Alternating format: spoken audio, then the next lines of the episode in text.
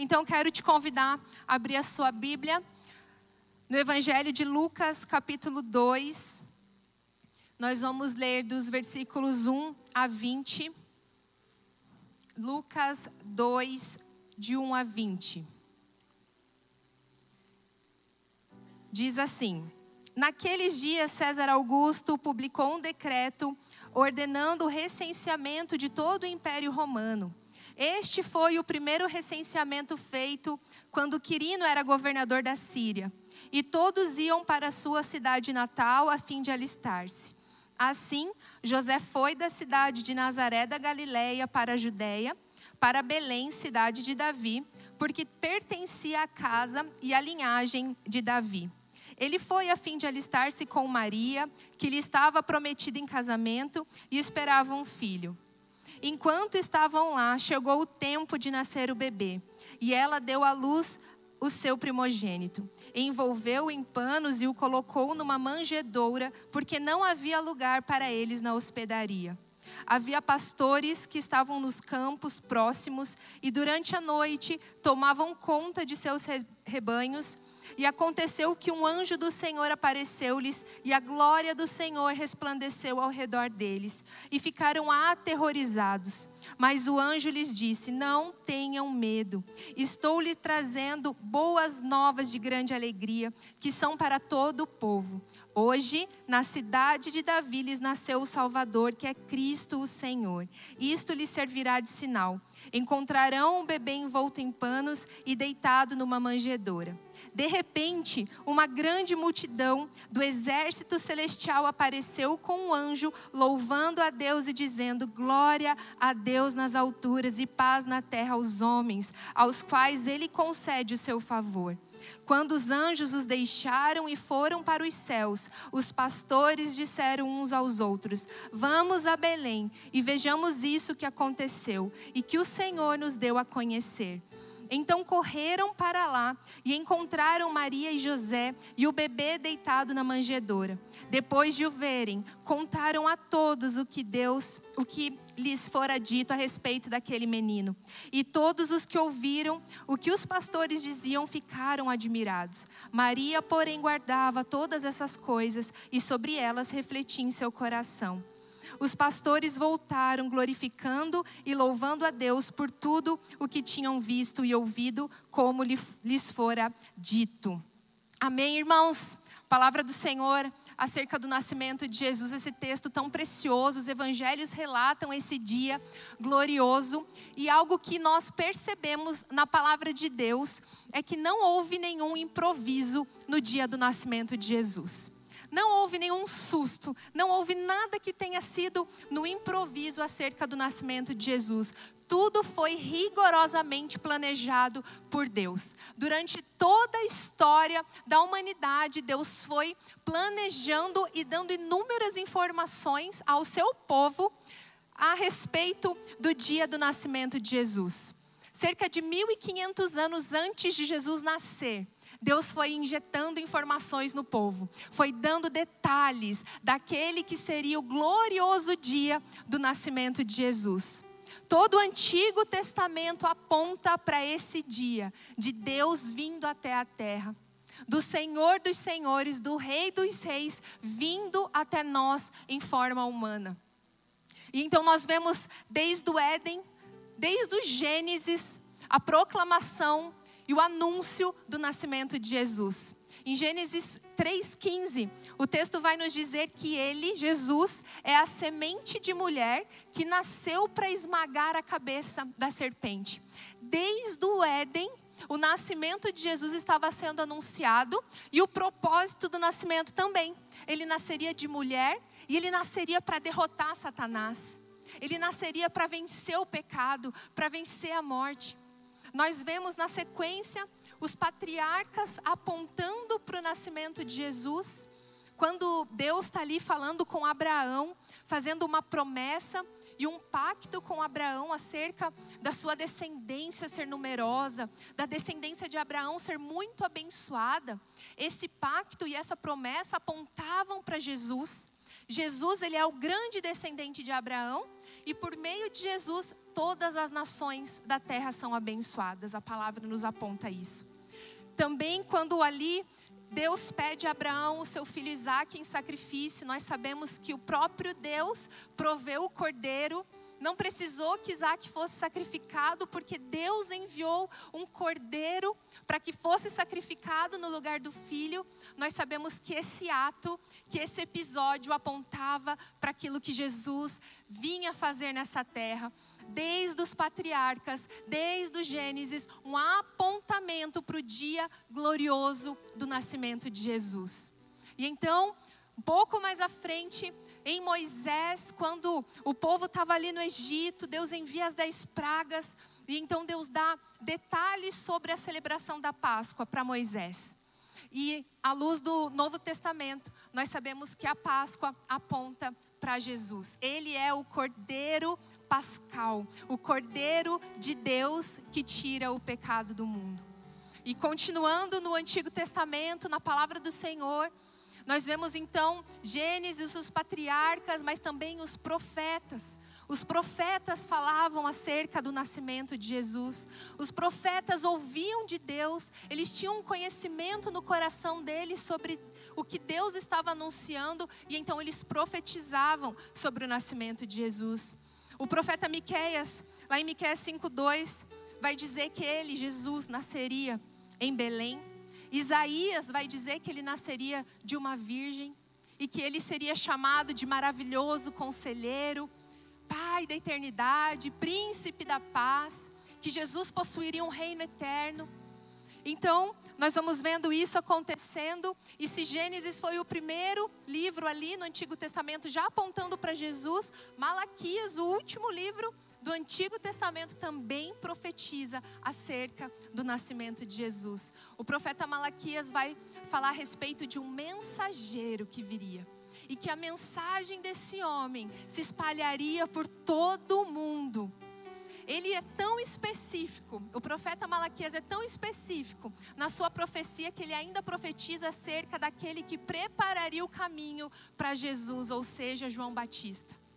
Então, irmãos, toda a história, todo livro, toda a palavra foi anunciando que Jesus nasceria. O povo aguardava esse dia.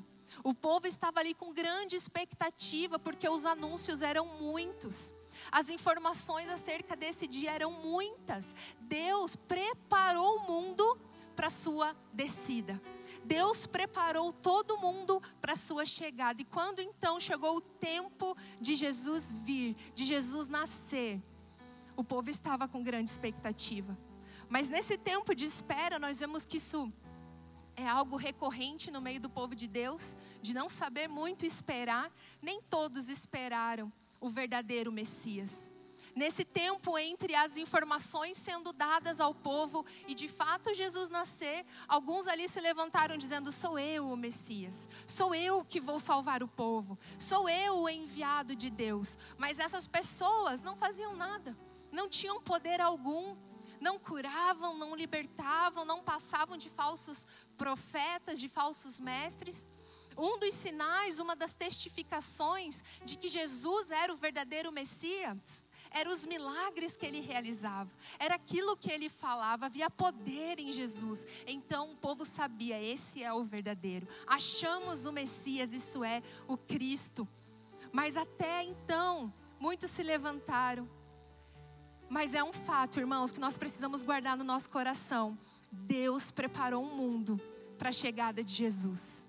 Deus não fez nada para afrontar o povo. Ele foi preparando o mundo para esse dia glorioso. E quando tudo estava preparado, Jesus nasceu. Deus, através dos gregos, ele deu ao mundo uma língua universal. Através dos romanos, Deus deu ao mundo uma lei universal. Através dos judeus, Deus deu ao mundo uma revelação sobrenatural. E tudo pronto, Jesus veio. Jesus nasceu. Ele era então o Messias, o Cristo, o ungido de Deus, assim que ele era conhecido.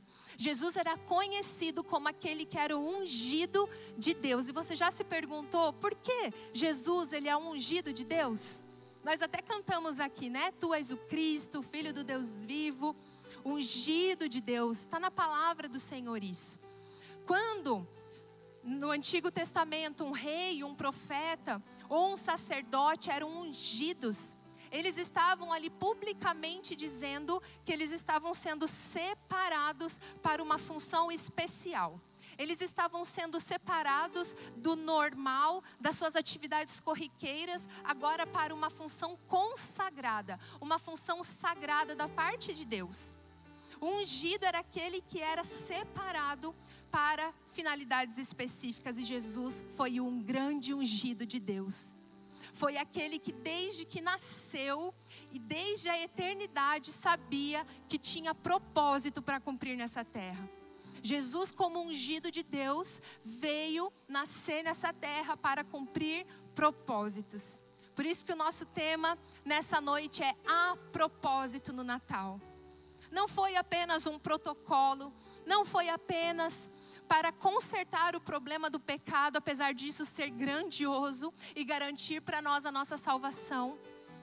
Houve propósito, houve funções específicas que Jesus, como ungido, veio realizar nessa terra. O Natal existe para que nós, em primeiro lugar, pudéssemos nos relacionar com Deus. Um dos grandes propósitos do nascimento de Jesus é proporcionar para mim e para você, apesar de sermos pobres, pecadores, apesar daquilo que aconteceu no Éden, o pecado quebrando a nossa comunhão perfeita. Quando Jesus nasce, ele então proporciona para nós novamente um relacionamento com Deus Pai. Um relacionamento verdadeiro com o Deus Criador. E nós estamos voltando os nossos olhos para o nascimento de Jesus, mas eu quero que você pare e pense um pouquinho sobre o seu nascimento, sobre o lugar onde você nasceu o hospital que você nasceu, a cidade que você nasceu, a família que você nasceu. Você já pensou acerca disso? Você já pensou sobre isso? Uma verdade, irmãos, é que nós não escolhemos onde nascer, não é? Nós não tivemos esse poder de escolha. Talvez se a gente tivesse o poder de escolha, a gente pensaria assim: ai, bem que eu podia ter nascido em outra cidade, em outra família, em um outro contexto. Às vezes na adolescência a gente fica ali meio revoltado, né? E pensa assim. Mas a gente não teve esse poder de escolha. Eu nasci em Assis Chateaubriand. Alguém conhece Assis Chateaubriand? Só a nível de curiosidade. Olha, gente. Olha, gente. Nem é tão pequena assim minha cidade. Mas é uma cidade do interior do Paraná. Eu estava pensando nisso, né? Eu sei que eu nasci ali pelas fotos, porque me contaram né? Porque eu cresci, fiquei ali até os meus 11 anos, então eu já tenho muitas memórias dali. Eu fui muito feliz em Assis. Eu amei morar ali, em Assis Chateaubriand. Amei mesmo, uma cidade pequenininha, mas o povo muito amoroso.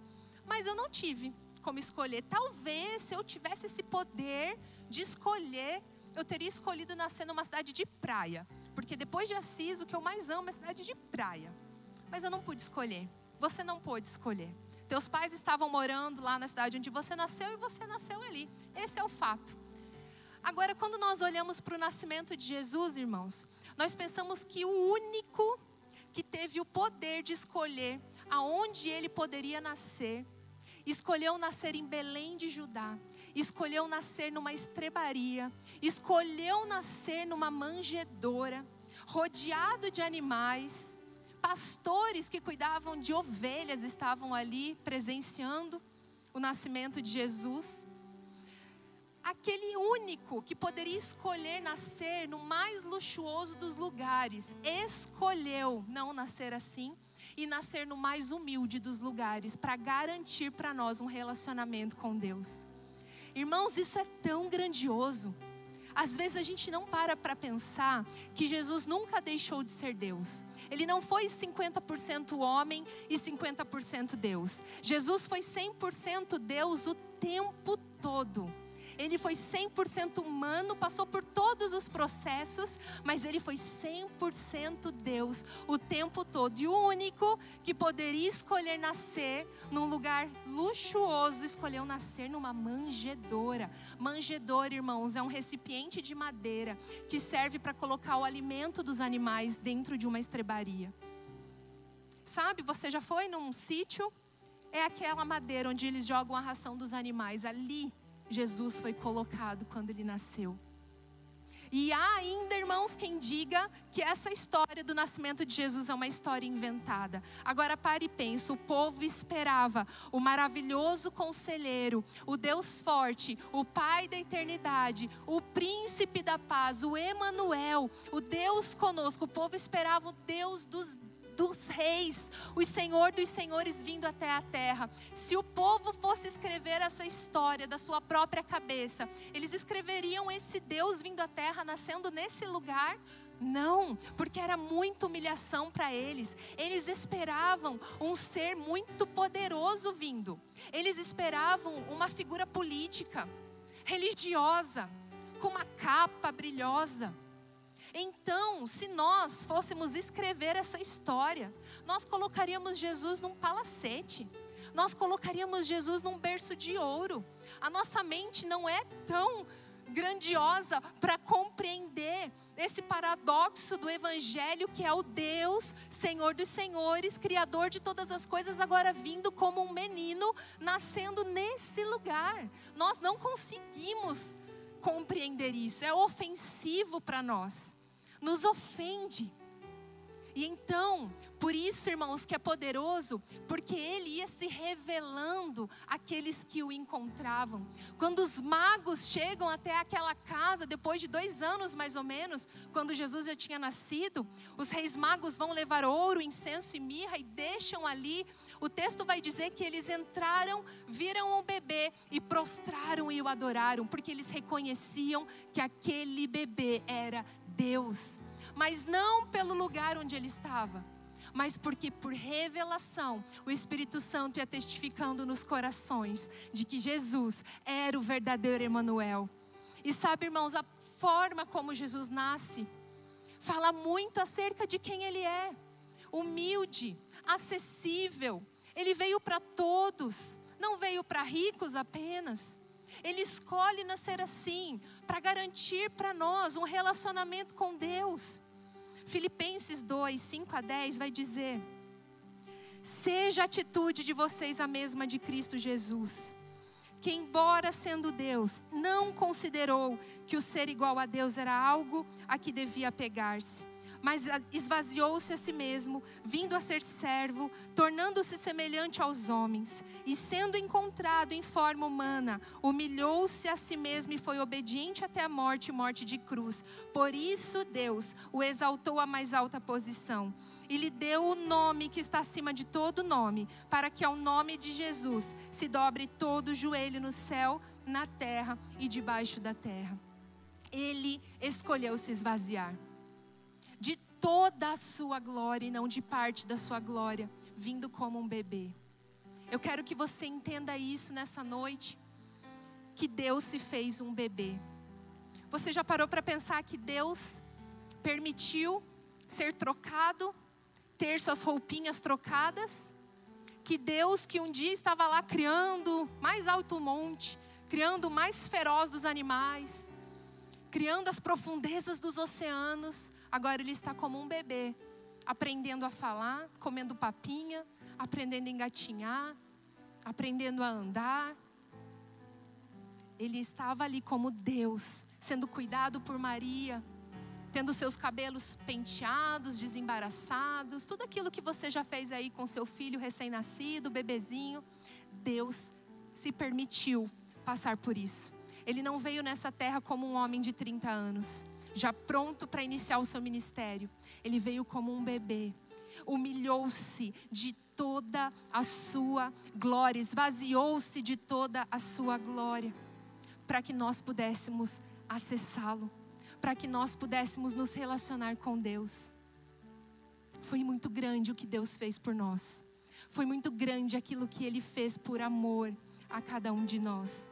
E às vezes a gente está vivendo o nosso dia a dia e passa por algumas situações tão humilhantes, né? Tão humilhantes, a gente às vezes é envergonhado, às vezes falam grosseiramente com a gente, às vezes nos humilham a troco de nada. Passamos por umas coisas e a gente fala: Meu Deus, eu não mereço passar por isso. Por que, que eu estou passando por tudo isso? Mas aí, quando a gente olha para Deus, o que são as nossas dores, o que são os nossos problemas, o que são as nossas humilhações, perto do que o Deus Todo-Poderoso passou por nós. O que são os nossos desafios relacionais, perto daquilo que o Deus grandioso passou para nos alcançar. Deus, com todo o seu esplendor e com toda a sua glória, decidiu esvaziar tudo isso e descer até essa terra. E ele veio como Jesus, 100% Deus aqui, passando por todos os processos. E a pergunta, já nesse início, que o Senhor faz para nós é como está o nosso relacionamento com Ele. Porque se Ele nasceu para que nós pudéssemos nos relacionar, como está o nosso relacionamento com Ele? Eu só sei de uma coisa: o nosso Deus é amoroso, o nosso Deus é longânimo, o nosso Deus é perdoador, e Ele está pronto para que a gente volte para esse lugar de relacionamento íntimo. Ele está pronto dizendo: vem, filho, volta. Volta para aquele lugar onde você caiu. Sabe onde você parou de orar? Volta para esse lugar. Onde você parou de me buscar, volta para esse lugar. Ele quer fazer parte da sua vida, ele quer fazer parte das suas decisões, ele quer ser Deus presente, Deus Emanuel, o Deus conosco, o Deus de perto, o Deus do verdadeiro relacionamento em nome de Jesus. Quantos querem? Quantos querem viver isso? O Natal existe, meus irmãos, para que nós nos relacionemos com Deus. Esse é um dos propósitos grandiosos do Natal. Segundo, Jesus nasceu para que nós conhecêssemos a Deus. Jesus nasceu, Deus veio a essa terra para se revelar de uma forma perfeita a nós. Deus se revela ao seu povo, Deus se revela a nós por meio da natureza. Quando nós olhamos todas as coisas criadas, é impossível nós não concordarmos que existe um Deus poderoso. Nós olhamos ao redor, só pode ter sido um Deus perfeito que criou tudo isso. Olhamos para nós, meu Deus, quando você vai entender como que um feto se forma no ventre de uma mulher, irmãos, é um milagre da vida e somente um Deus perfeito poderia ter feito isso. Mas em Jesus, agora ele se revela na sua forma máxima. Jesus é a revelação máxima de Deus. Agora, o autor da história, aquele que escreveu todos esses apontamentos, aquele que inspirou homens com essa palavra da verdade no Antigo Testamento, agora esse autor da história se coloca na história. Por isso que a Bíblia é maravilhosa, é o livro mais incrível, irmãos. É o único livro que o autor da história entra na história. Você está lendo a respeito dele. Meu Deus, Deus é poderoso. Olha tudo que ele criou. Os animais, o ser humano, olha as obras de, sua, de suas mãos, olha o seu caráter, ele é santo. Chegamos no Novo Testamento, Jesus nasce, agora nós vemos Deus na história, ele entra na história para que a gente pudesse conhecê-lo. Ele se faz homem, ele se esvazia da sua glória para que nós pudéssemos, ao olhar para Jesus, conhecer a Deus. Ele é a revelação máxima de Deus. Nós olhamos para Jesus, quanto ele foi humilde, acessível, todos os seus milagres, quando ele curava, quando ele libertava, quando ele se importava com pobres e pecadores nós estamos olhando para aquilo que estava no coração de Deus. Nada do que Jesus fez, ele fez sozinho. Ele e o Pai são um. E aquilo que Jesus operou, ele operou junto com Deus. As obras de Deus e as obras de Jesus são as mesmas. Ele é a revelação máxima de Deus. Eu quero que você abra comigo Hebreus, capítulo 1, versículos 1 a 10.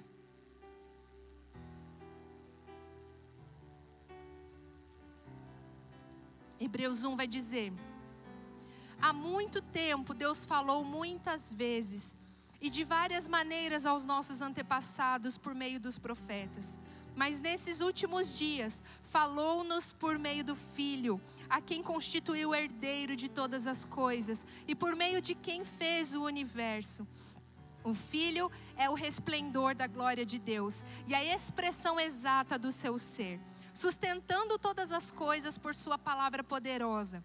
Depois de ter realizado a purificação dos pecados, ele se assentou à direita da majestade nas alturas, tornando-se tão superior aos anjos quanto o nome que herdou é superior ao deles.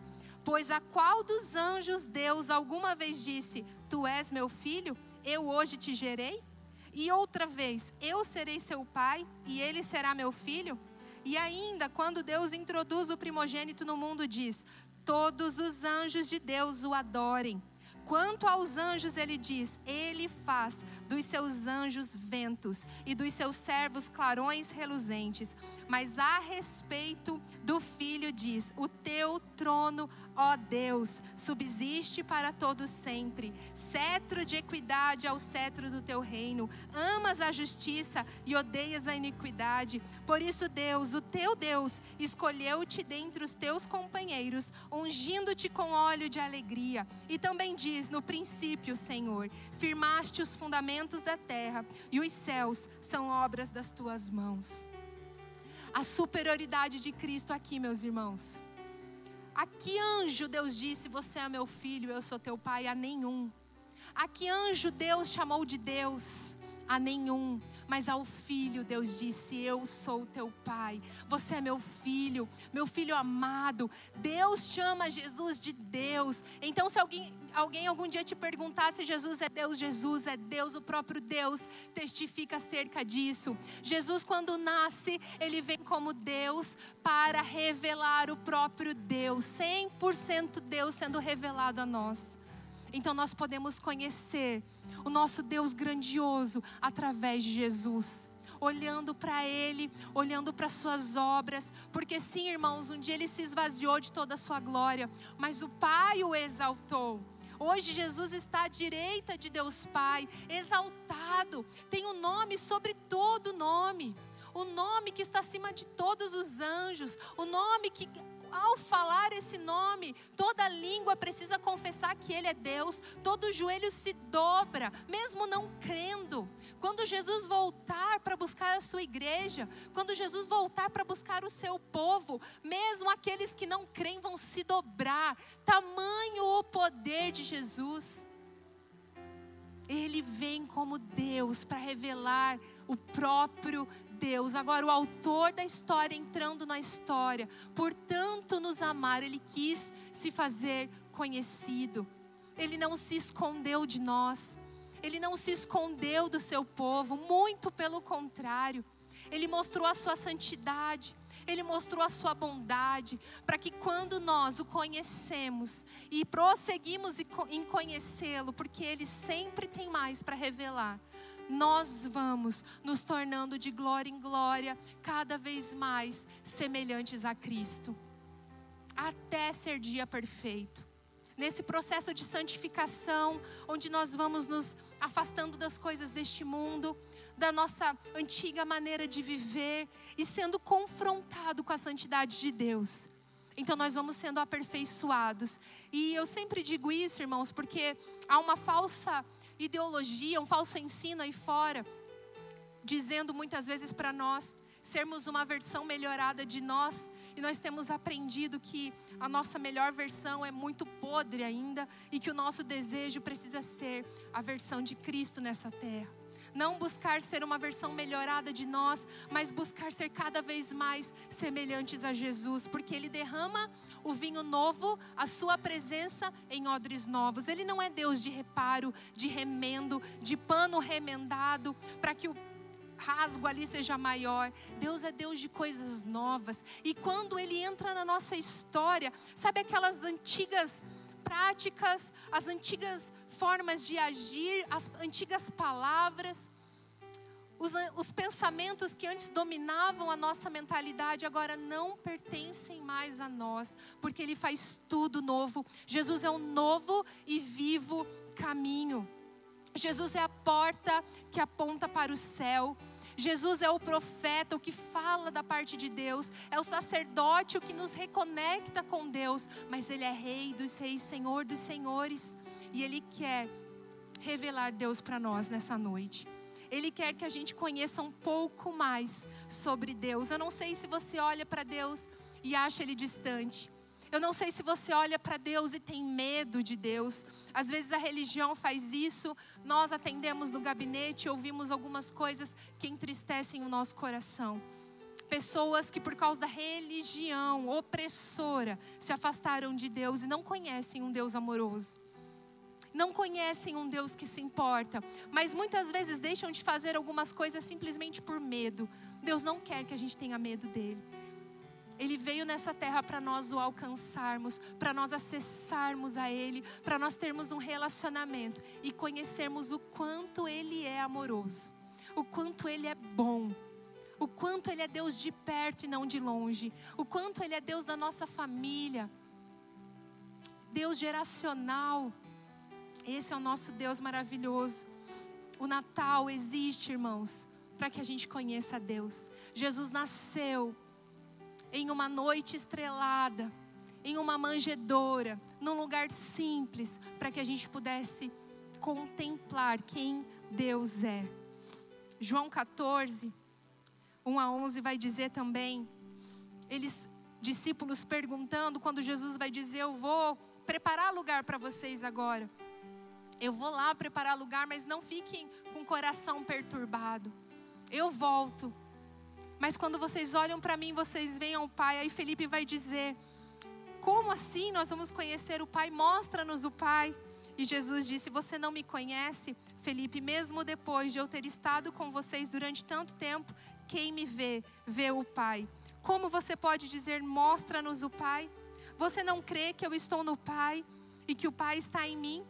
As palavras que eu lhes digo não são apenas minhas, pelo contrário o Pai que vive em mim está realizando a sua obra.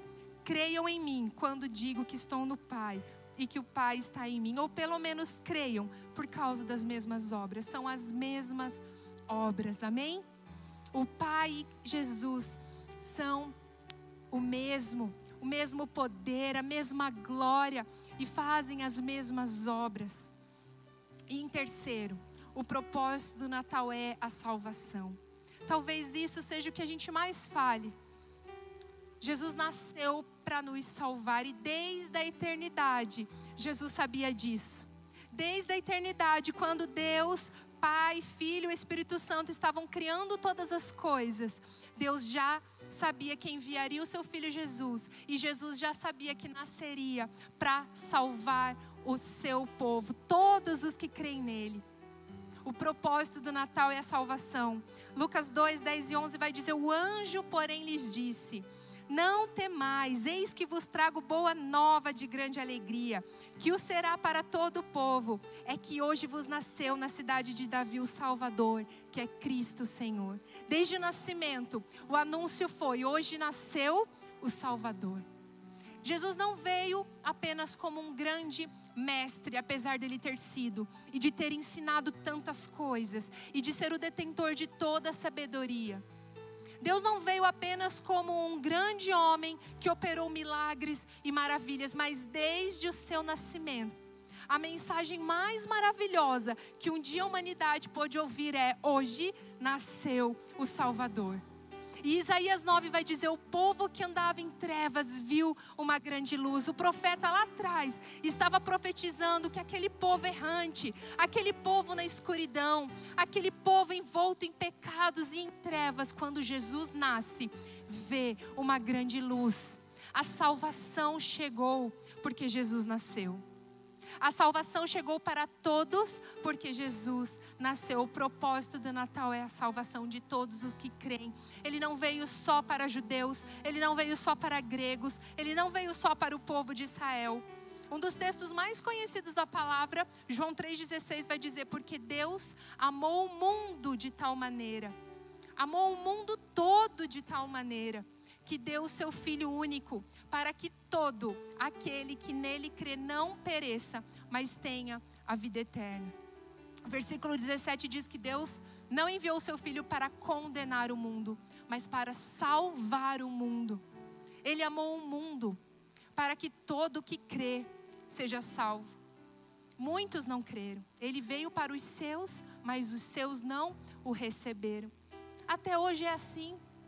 Quantas vezes falamos, falamos, falamos de Jesus num país cristão como o nosso, com tanta liberdade que nós temos aqui, irmãos, e as pessoas com seus corações endurecidos, não acreditando que Ele de fato é Deus e que Ele veio para salvar a todos. E aí, muitos irmãos nossos em países perseguidos, escondidos em cavernas, crendo com tanta fé, que morrem por causa de Jesus. Ele veio para os seus e os seus não receberam, nem todos creram, nem todos creem nos dias de hoje. Mas nós estamos aqui, amém? Para continuar proclamando a mensagem do Natal, proclamando o propósito do Natal, o verdadeiro sentido do Natal, que não são presentes para os outros, mas é receber o verdadeiro presente por meio de Jesus aquele que veio para estabelecer um relacionamento, aquele que veio para revelar Deus, mas aquele que veio para salvar a todos. Aquele que veio para salvar a todos, para garantir a salvação. Esse é o propósito.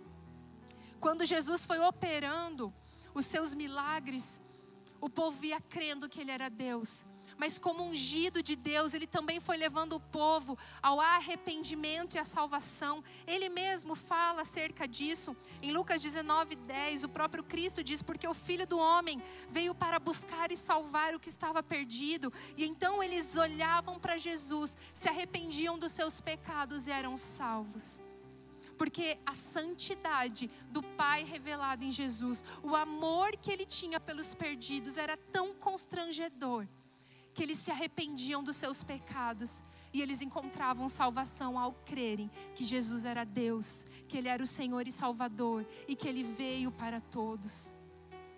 Como a forma como Jesus nasce vem para apontar essa humildade e vem para garantir a salvação para todos. E quando a gente olha, irmãos, para tantas outras religiões, todas as outras religiões, elas nos falam a respeito de um homem muito poderoso que é chamado de profeta, que é chamado de guru, uma cartilha ali, um manual de passo a passo de rituais que é necessário fazer para então encontrar a salvação.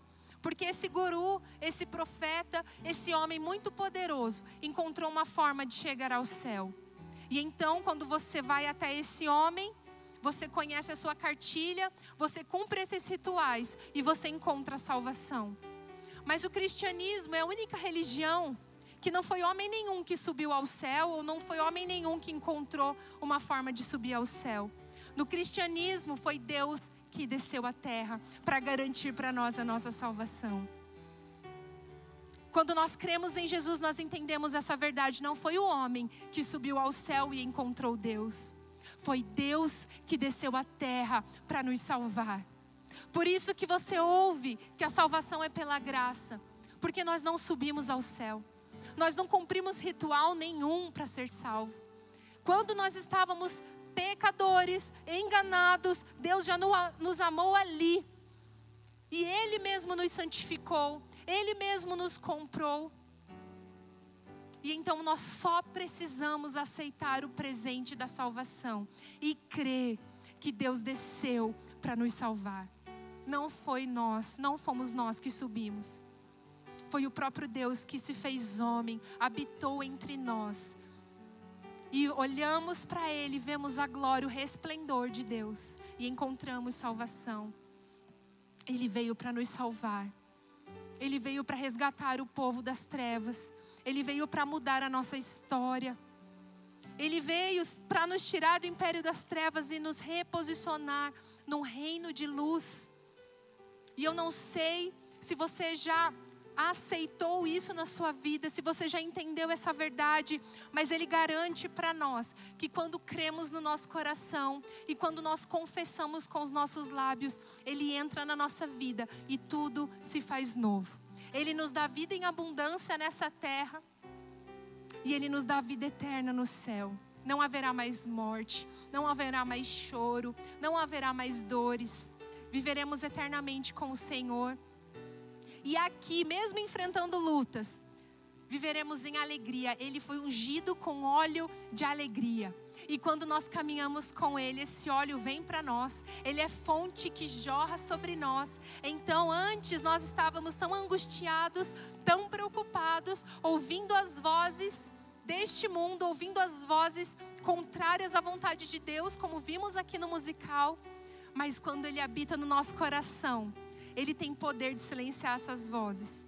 Quando nós damos espaço, então é Ele que convence o nosso coração dos nossos pecados, é Ele que nos reconecta com Deus, é Ele que nos convence quando erramos. Ele é o nosso conselheiro perfeito e Ele quer fazer morada nos nossos corações, Ele quer habitar no nosso meio, Ele quer estabelecer um relacionamento perfeito. Talvez você já se relacione com Deus, eu quero te dizer que tem mais tem mais intimidade para você, tem mais proximidade, tem mais do Senhor para você viver. Não há vida vitoriosa longe da presença de Deus. Não há vida sem Deus. Não há alegria sem Deus. É tudo passageiro. Você pode ter o Natal mais simples, você e você mesmo, dentro da sua casa, mas se a presença de Jesus estiver ali, vai ser o melhor Natal da sua vida. E você pode estar rodeado de 50 pessoas. Se Jesus não estiver ali, você não vai ter alegria. Eu sei, irmãos, eu já vivi assim, dando mais importância aos presentes. O que será que a minha mãe vai me dar? O que será que a minha amiga vai me dar? Nossa, que Natal chato. Nem pude ir na casa da minha amiga. Mas quando Jesus entra na nossa história, essas coisas são tão pequenas perto da glória que Ele nos apresenta, perto da alegria e do contentamento que a presença dEle gera no nosso coração. O povo que andava em trevas viu uma grande luz e a luz de Deus habita no nosso meio hoje. Jesus voltará para nos buscar, mas Ele deixou o Consolador, o Espírito Santo de Deus está conosco hoje, até que Ele volte, para que nós não estivéssemos sozinhos.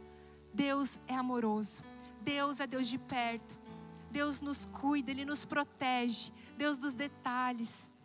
O Natal existe por um propósito e eu quero te convidar a se colocar em pé, a fechar os seus olhos e a fazer essa oração. Convidando Jesus para a tua vida, convidando Jesus para a tua história, convidando Jesus para estar com você no seu dia a dia. Talvez você se agitou com tantas coisas nesse final de ano. E você esqueceu o verdadeiro sentido do Natal. Mas quando ele entra na nossa história, chama do Senhor, aquece os nossos corações e nós não conseguimos mais deixar de falar daquilo que ele tem feito na nossa vida. Faça a sua oração. E se você quer dar um passo de fé nessa noite, se você quer se comprometer um pouco mais com a obra maravilhosa de Deus vindo até essa terra, eu queria que você colocasse a mão no seu coração dizendo isso para Deus nessa noite. Eu estou aqui, Pai, porque hoje eu contemplei um pouco mais do que foi o nascimento de Jesus. Toma o meu coração com essa perspectiva. Que eu jamais me esqueça do que te custou, Deus, ter vindo aqui a essa terra como homem. Custou tudo. O Senhor se esvaziou não de parte da sua glória, mas de toda a sua glória, para que eu pudesse me relacionar com o Senhor, para que eu pudesse contemplar quem Deus é, para que eu pudesse ser salvo. Então está aqui o meu coração. Nós vamos louvar e depois eu quero chamar o pastor João para estar nos conduzindo aqui em oração, mas não se distraia. Continue com seus olhos no autor da nossa fé. Continue com seus olhos no alto e sublime trono, onde o Senhor está hoje, reinando, governando, cheio de poder e autoridade. Em nome de Jesus.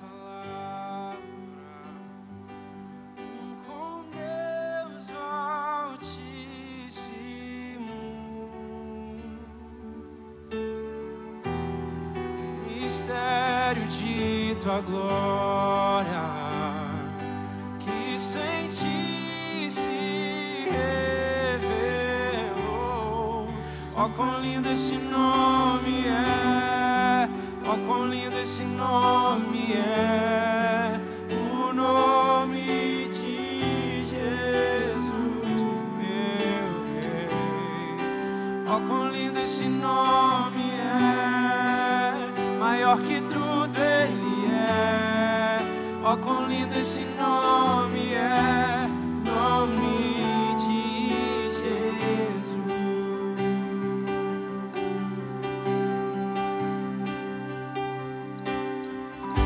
Deixou o céu para buscar-nos,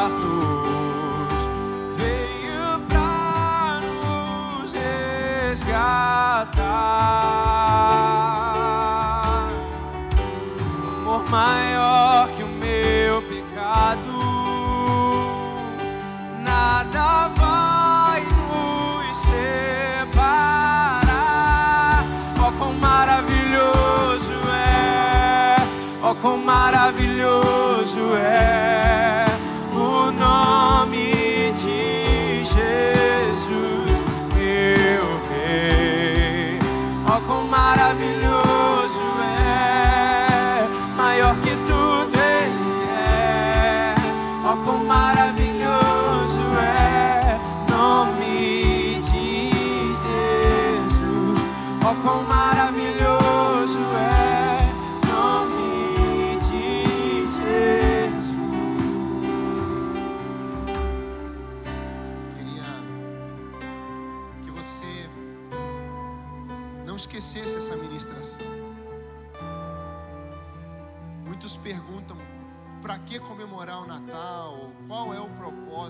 do Natal? Você ouviu aqui biblicamente.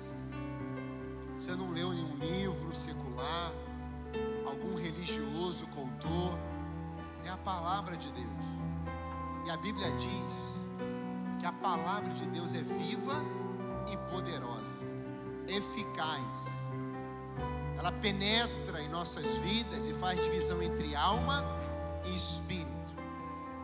Esse é o poder da palavra de Deus. E uma das coisas que mexeu e continua mexendo no meu coração, de tudo isso que a Débora colocou aqui, é que nós olhamos para a história e nós vemos desde Gênesis. Nós vemos pessoas que foram chegando e se achegando, tendo experiências com Deus. Mas Deus também vem, como ela disse, em forma de homem. E pessoas foram tendo encontros com Ele. Sabe o que, que me impacta muito? É que todos que tiveram encontros com Jesus nunca mais foram os mesmos. Ele veio salvar e buscar os que estavam perdidos.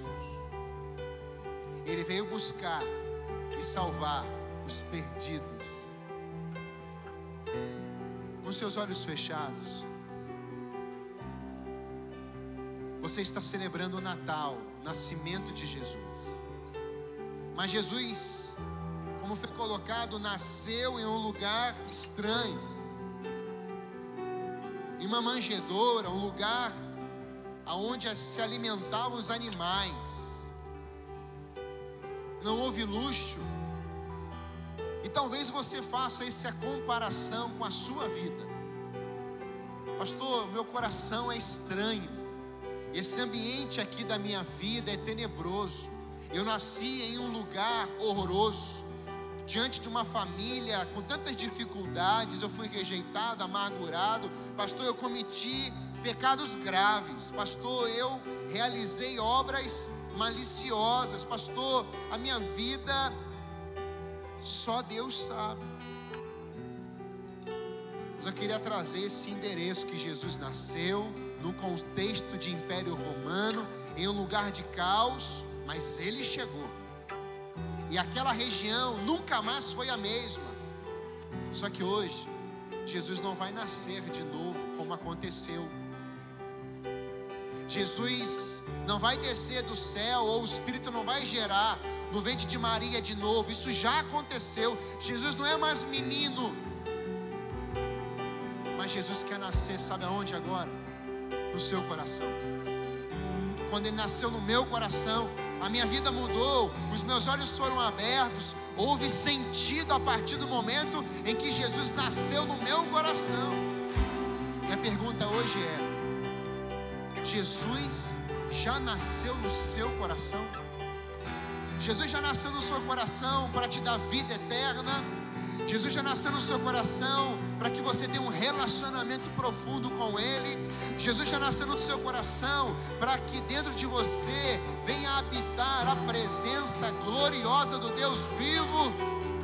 Se nessa noite você quer que Jesus venha nascer dentro do teu coração e você receber Jesus como Senhor e Salvador Jesus Cristo eu queria te pedir que a sua mão bem alta assim. Eu quero entregar, aleluia, glória a Deus. Eu quero que a minha vida seja um recipiente da morada de Jesus. Se você, glória a Deus, aleluia. Eu quero que Jesus habite em mim. A minha vida agora vai ser governada por Jesus. Eu quero que Ele venha habitar em mim. Eu quero Jesus no meu coração. Você quer entregar? Mais alguém? Eu quero. Eu quero que Jesus habite em mim. Eu quero ser habitação de Deus. Glória a Deus. Aleluia. Pastor, eu já sou salvo. Eu já tenho Jesus. Mas eu quero um relacionamento profundo. Eu quero encerrar esse ano 2022 aonde eu podia ter mais relacionamento com ele, mas eu não tive tanto. Mas eu quero ir para um novo ano, a começar agora, ter um relacionamento profundo com Jesus. Quantos desejam ter um relacionamento mais íntimo com Jesus a partir de hoje? Levanta sua mão bem alta assim, eu quero. Glória a Deus, aleluia. Eu quero te fazer um convite. Nós vamos encerrar esse culto adorando essa mesma canção aonde a, música vai dizer: A morte venceste, o véu rompeste, a tumba vazia está. E todos adoram o nome do Senhor nos céus, anjos adoram, querubins, serafins, mas na terra também há adoração. Eu creio que no tempo da adoração, o céu se encontra com a terra, a terra se encontra com os céus quando Deus desce, o ambiente não é mais o mesmo. Então, nesse tempo, se você quer encerrar esse ano no altar do Senhor, dizendo: Eu quero ter mais intimidade com Jesus, eu quero buscar mais o Senhor, eu vou orar mais, eu vou jejuar mais, eu vou mais ler, ler mais a palavra de Deus, eu vou meditar na palavra e eu vou ver uma vida transformada, eu vou ser discípulo, compromisso com Jesus. Eu não quero viver além, à margem, mas eu quero entrar nesse caminho, nessa verdade e nessa vida e viver para a glória de Deus, Pai. Se você quer viver isso, eu queria te chamar, vem para cá para o altar. Eu quero te convidar a vir para cá com a sua família. Eu quero vivenciar isso. Vem para cá em nome de Jesus. Isso, pode vir. Adore essa canção ao Senhor. Diga isso. Todo o seu coração. Aleluia. O céu te adora. Proclama tua glória. Jesus verdade viver És invencível,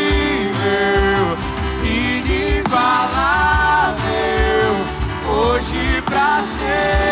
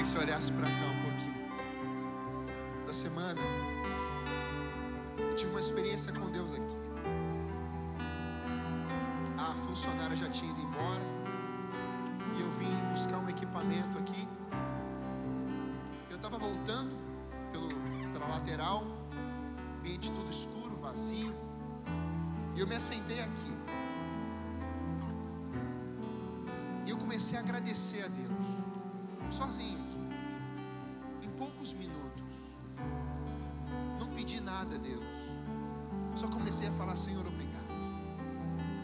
O que vivemos esse ano, Senhor?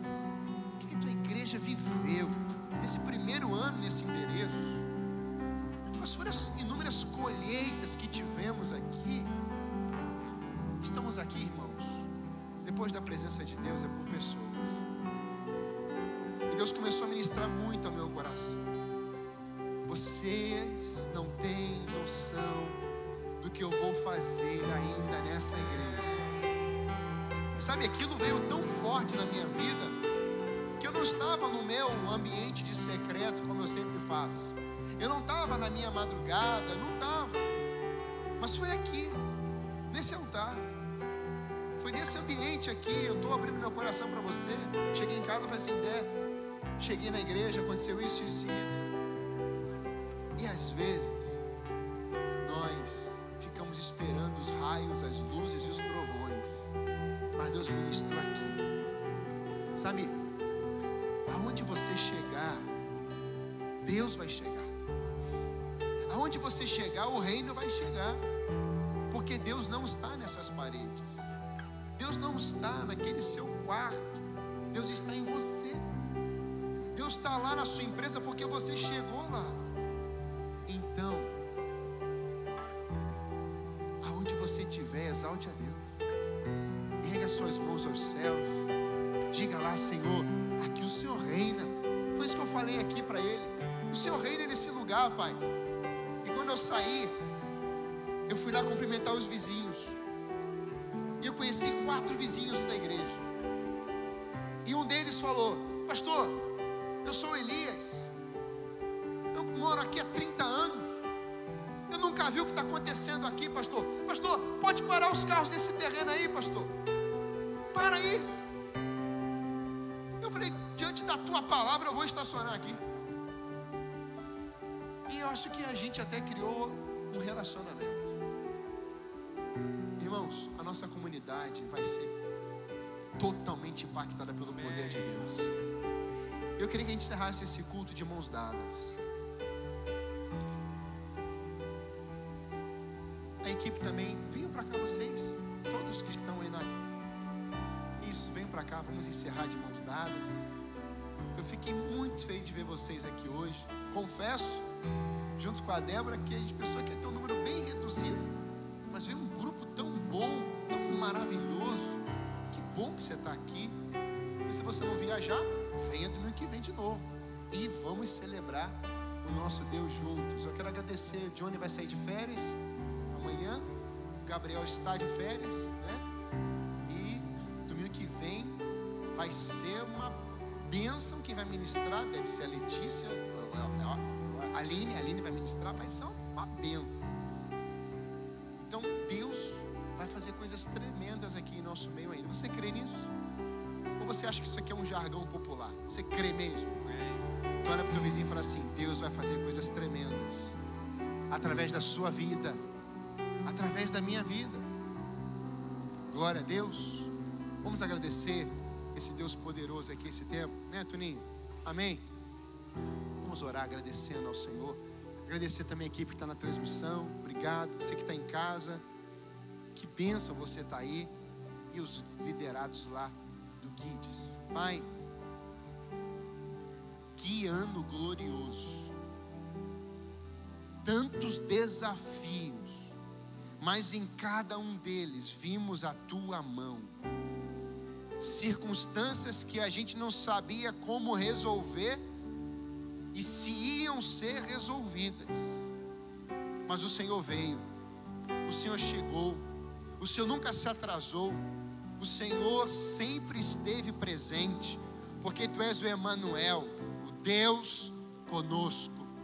Por isso, Pai, nesse dia 25 de dezembro, que separamos para engrandecer o teu nome, celebrar a tua presença, a tua vida, nós queremos também te agradecer, porque durante todo esse ano, vimos a tua glória sobre a igreja, vimos lágrimas, mas da mesma forma como a tua filha pregou, o óleo da alegria exuberante sendo derramado na vida dos teus servos, e ao invés do choro, vimos os semblantes de alegria. Essa é a ação que o Senhor realiza quando temos um encontro com o Senhor, aonde a tristeza profunda, ela se depara com a tua glória e tem que ficar estabelecida a alegria do Senhor, porque a alegria do Senhor é a nossa força. Hoje somos abastecidos Estamos indo para um novo ano, Senhor, com novos sonhos, perspectivas, convicções de que o mesmo Deus que fez é o mesmo Deus que vai fazer, e nós andamos nos grandes feitos do Senhor. Abençoe-nos, Pai. Nós queremos entregar a Ti a nossa oferta de gratidão nessa noite e celebrarmos o Deus da vida, o Deus que operou e opera por isso, receba todo o nosso louvor. Obrigado por cada família que está aqui representada. Teus filhos terão uma semana abençoada. Respostas vão chegar em seus lares. Cremos em milagres, cremos em curas, cremos em intervenções do céu sobre essas vidas. E, ó Pai, se há alguém nesse lugar ainda com dúvidas, com incertezas, ainda não tem a decisão certa dentro dos seus corações, que nessa noite, Pai, o teu Espírito trabalhe nesses corações e todos saiamos desse lugar cheios da tua glória e do teu nome sobre nós. Muito obrigado, nós te agradecemos em nome de Jesus. Amém. Eu queria que você desse um aplauso ao Senhor. Amém. Glória a Deus. Benção.